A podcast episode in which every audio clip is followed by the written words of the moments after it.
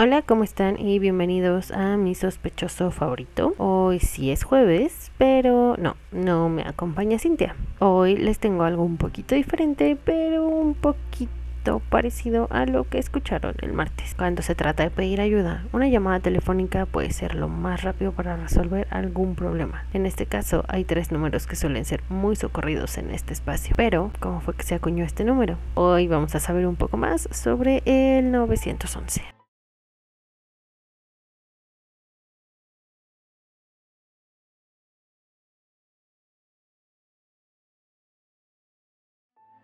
Antes de la década de los 60, la frase este es el 911, ¿cuál es su emergencia? no significaba nada. Hoy en día los estadounidenses y en gran parte del mundo saben que marcar al 911 puede comunicarlos con la policía, los departamentos de bomberos y cualquier otro servicio de emergencia que necesiten. En todo el país, los despachadores de emergencias manejan llamadas traumáticas, incluidas llamadas inquietantes, que los operadores nunca olvidan, y otras que salvan miles de vidas. Pero antes de 1968, el 911, tal y como lo conocemos, no existía, lo que genera preguntas. ¿Cuándo comenzó el servicio del 911? Cómo empezó el 911. Anteriormente, los sistemas de emergencia se basaban en telégrafos de alarma contra incendios, traqueteos de madera o simplemente gritos muy muy fuertes. Durante décadas, después de la invención del teléfono, los estadounidenses tenían que memorizar los números de la policía local y del departamento de bomberos. El origen del número 911 comenzó con los departamentos de bomberos.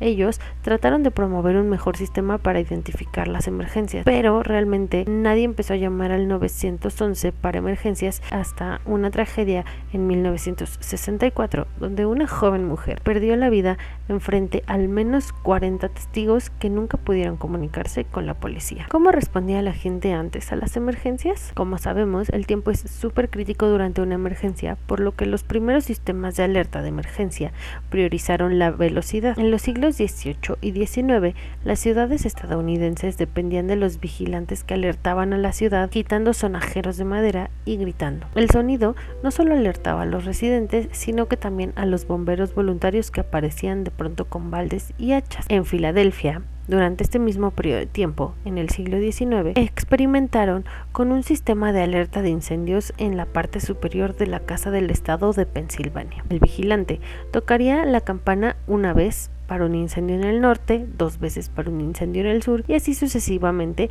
tenían un código advirtiendo a las personas sobre incendios y brindando información sobre su ubicación. Los avances de la tecnología ofrecieron un gran avance en los servicios de emergencia. En 1857, William F. Channing y Moses Farmer presentaron el telégrafo eléctrico para señalar alarmas de incendio. En Boston, crearon una densa red de líneas de telégrafo y cajas de alarma donde los ciudadanos podían enviar señales usando corrientes eléctricas. La alarma haría sonar los badajos en la escena de la emergencia y en la estación central. Sin embargo, las primeras pruebas fallaron, por lo que los ciudadanos ansiosos activaron la alarma demasiado rápido, lo que resultó en una señal confusa. Después, John Nelson Gamewell lideró el siguiente avance en sistemas de emergencia, creando cajas de alarma contra incendios que se encontraban en casi 500 ciudades en 1890. En lugar de colocar alarmas en las calles, una nueva tecnología, el teléfono, permitió que las personas informaran de emergencias desde sus propios hogares. Antes de los teléfonos de marcación rotatoria, todas las llamadas telefónicas iban dirigidas a un operador que a su vez dirigía la llamada a donde necesitara. Cualquier persona que llamara con una emergencia puede ser conectado rápidamente con su estación de policía o el departamento de bomberos local. Pero los teléfonos de disco introdujeron un nuevo giro. La gente tenía que hacer llamadas directas a los proveedores de emergencias, lo que significaba memorizar muchos números de teléfono. En Los Ángeles, por ejemplo, los residentes fueron atendidos por 50 departamentos de policía diferentes, todos con diferentes números teléfono. Si las personas que llamaban no estaban seguras de qué número tenían que llamar, siempre podían presionar cero para hablar con un operador, pero ese paso fácilmente podría agregar demoras. El sistema era extremadamente confuso para los usuarios y en 1946 el Washington Post informó sobre una mujer que trató de pedir ayuda cuando su departamento se incendiaba y escribieron, sí, trató en vano de comunicarse con un operador marcando el número de emergencia En su desesperación, la mujer olvidó el número del centro de control de incendios. Incluso cuando las personas obtuvieron el número correcto, a veces la policía o el departamento de bomberos no contestaban. En 1921, Public Service Magazine informó que el hospital de Bellevue en la ciudad de Nueva York recibía hasta 2.500 llamadas telefónicas de emergencia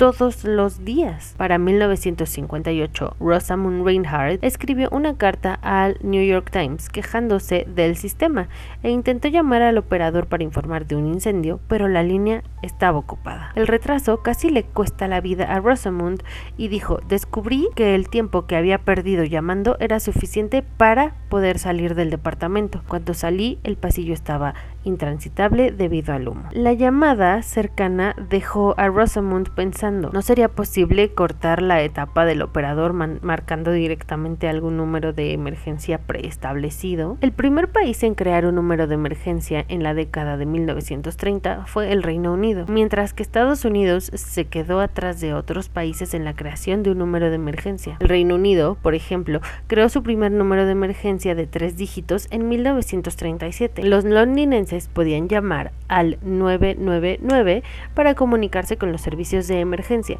El sistema exitoso fue administrado por la oficina de correos. Durante años, los bomberos promovieron la idea. En 1920, un artículo en el Quarterly of the National Fire Protection Association recomendó cambiar las alarmas de telégrafo más antiguas por una alarma telefónica. En la década de 1950, algunas ciudades de Estados Unidos instalaron alarmas telefónicas en las calles para que la gente pudiera llamar directamente al departamento de bomberos en caso de emergencia. Sin embargo, la gente todavía estaba atrapada memorizando números de teléfono de la policía local y, del departamento de bomberos o esperando que el operador contestara. Para 1957, la Asociación Internacional de Jefes de Bomberos recomendó crear un número único de emergencia nacional, pero el primer sistema 911 aún tardaría más de 10 años. El 16 de marzo de 1964, Kitty Genovese fue atacada frente a su apartamento en la ciudad de Nueva York. Genovese tenía solo 28 años y tropezó con su escalera donde casi 40 personas podían haberle escuchado pedir ayuda. Nadie pudo comunicarse con la policía y como resultado, Kitty falleció. La muerte de Genovese fue noticia en todo el país. Muchos creían que podía haber sobrevivido si alguno de los testigos potenciales hubiera encontrado la manera de intervenir. Aunque gran parte de la cobertura de los medios se centró en la apatía humana, el incidente planteó dudas sobre el sistema de emergencia de la nación. La historia ayudó a generar un poco de presión para un número de emergencia nacional. Como informó el autor Kevin Cook, uno de los vecinos de Genovese recuerda que su padre trató de comunicarse con la policía, pero su llamada no fue respondida. En aquellos días no había un sistema 911. Eso es algo que salió del caso de Kitty Genovese. Pero el nacimiento del 911 no llegaría sino hasta 1967. La Comisión del Cumplimiento de la Ley y la Administración de Justicia del presidente Lyndon Johnson propuso un número de emergencia nacional. En su informe, la comisión recomendó que siempre que sea práctico se debe establecer un solo número de teléfono de la policía, al menos dentro de un área metropolitana y eventualmente en todo Estados Unidos. Con un apoyo federal cada vez mayor, el sistema 911 se creó a través de una asociación entre ATT y la Comisión Federal de Comunicación. ATT fue quien eligió el número 911 como número de emergencia universal. ATT brindaba el servicio telefónico a casi todos los clientes de teléfonos en los Estados Unidos, entonces tenía sentido que la compañía designara el número. Para el 12 de enero de 1968, ATT anunció el nuevo número. Eligieron el 911 porque se consideraba uno de los números que eran más fáciles de marcar en un teléfono de disco y aún no se había utilizado como código de área. También siguió el modelo de tres dígitos que ya se había establecido por la compañía. La gente llamaba al 411 para asistencia de directorio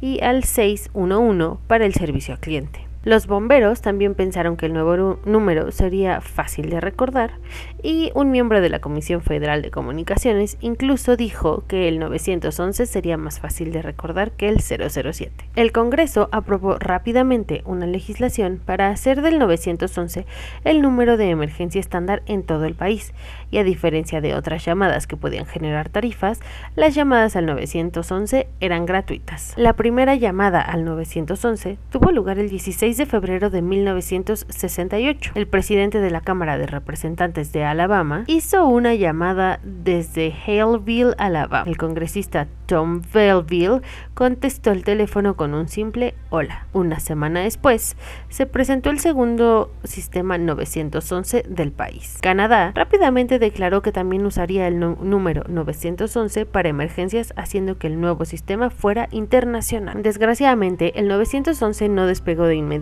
para 1977, casi 10 años después del debut del 911, alrededor del 17% de la población tenía el servicio 911, un número que creció al 26% en 1979. Para 1987, el 50% de la población de los Estados Unidos todavía no estaba cubierto por un sistema de servicio de emergencias del 911. Durante las primeras décadas del servicio, la compañía telefónica brindaba llamadas de emergencia como un servicio público, pero no fue hasta que la Ley de Seguridad Pública se aprobara en 1999 que el 911 se convirtió en el número de, de emergencia oficial del país. Los años 90 marcaron el comienzo de otro cambio importante en el número de emergencia. Con el crecimiento de los teléfonos celulares, más del 80% de las llamadas al 911 provienen de teléfonos celulares. El cambio creó un desafío para los servicios de emergencia, ya que los teléfonos móviles no brindan los mismos datos de ubicación que un teléfono residencial. En lugar de mejorar los servicios de emergencia, el auge de los teléfonos móviles en realidad hizo que fuera más difícil dirigir los servicios de emergencia a la ubicación correcta. Entre 2011 y 2013, más de la mitad de las llamadas al 911 de teléfonos celulares no incluyeron ubicaciones y en 2014 casi el 40% de las llamadas al 911 no incluyeron coordenadas. El presidente de la Asociación de Alguaciles de Florida le advirtió a la Comisión Federal de Comunicaciones que ahora era más fácil que nunca para las víctimas comunicarse con el 911 pero era más difícil que nunca para los socorristas comunicarse con ellos. La Comisión Federal de Comunicaciones brinda pautas para las llamadas inalámbricas al 911, que incluyen instrucciones para identificar su ubicación de inmediato y brindar su número telefónico a los operadores de emergencia. Y así fue, queridos amigos, como es que este número llegó a la vida de miles de ciudadanos y ha ayudado a resolver crímenes a tan solo una llamada de distancia. Muchas gracias por escuchar esta emisión de Mi sospechoso favorito. Eh, algunas fotografías se encontrarán en nuestro Facebook y en nuestro Instagram. Síganos, estamos como Mi sospechoso favorito. No olviden darle seguir y o suscribir en donde quiera que nos escuchen. Y la próxima semana todo regresará a la normalidad el jueves. Hasta la próxima.